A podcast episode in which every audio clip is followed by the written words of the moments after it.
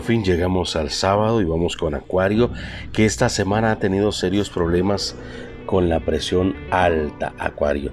Tienes que cuidar tu alimentación, nada de grasas y sobre todo nada de disgustos.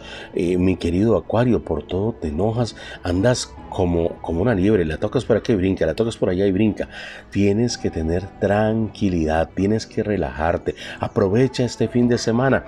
Ya hoy terminas tus funciones, mañana domingo descansas. Bueno, entonces agarre agarre su pareja, agarre su familia y si no se me va solo, se me va sola, vaya a caminar por algún lugar, principalmente en las primeras horas del día, cuando empieza a salir el solcito tipo 6, 7 de la mañana, vaya reciba vitamina D, vaya camine, respire, camine, tome agua y vas a sentir como la vida es mucho mejor cuando te la tomas con calma, calma.